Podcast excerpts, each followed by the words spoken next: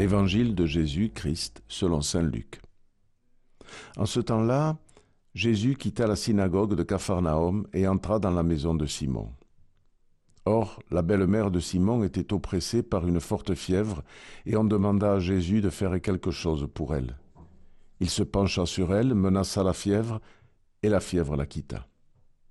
À l'instant même, la femme se leva, et elle les servait.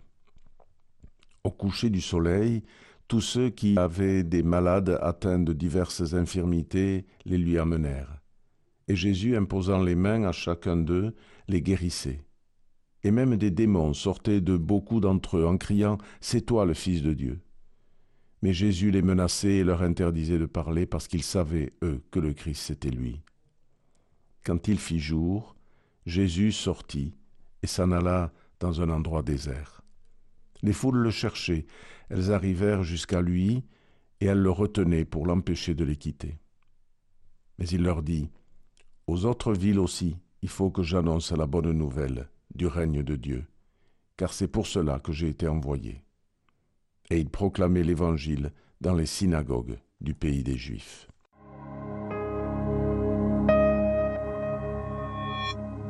Dans le passage évangile de ce jour, Jésus guérit tout d'abord la belle-mère de Simon, mais si vous le permettez, nous y reviendrons plus tard.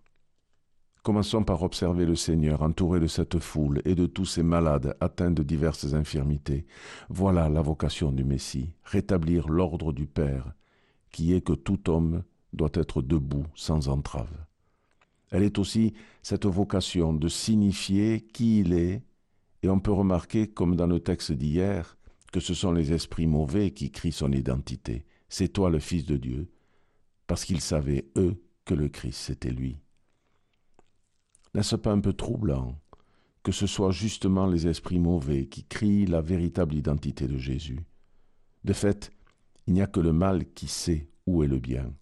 Et notre vocation de baptiser est justement de discerner la présence du Seigneur au-delà de tout exploit.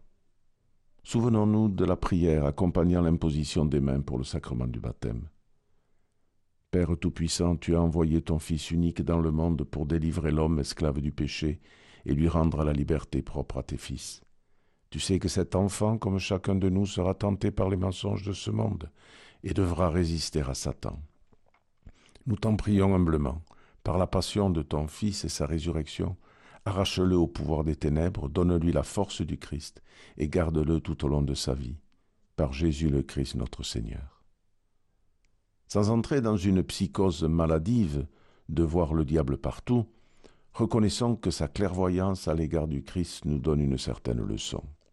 Les foules qui amènent tous les malades à Jésus voient sans doute en lui davantage un guérisseur qui va résoudre leurs problèmes que le Fils de Dieu venu accomplir la volonté du Père, qui est que nous nous reconnaissons comme ses enfants, et par conséquent tous comme des frères. Quant à la belle-mère de Simon, elle est guérie elle aussi, et pour cela Jésus menaça la fièvre. Le mal est vraiment un interlocuteur. Cette femme est guérie, elle se lève et se met à les servir. Ne soyons pas de cette foule qui, ayant obtenu ce qu'elle désirait, est repartie heureuse, certes reconnaissante, puisqu'elle veut empêcher le Seigneur de partir sans doute, mais pas tout à fait transformé. Soyons comme la belle-mère de Pierre, ou comme ce lépreux, un samaritain qui, à la différence de ses neuf autres camarades, a osé rebrousser chemin pour rendre grâce à Dieu. Bonne journée et bonne rentrée scolaire demain.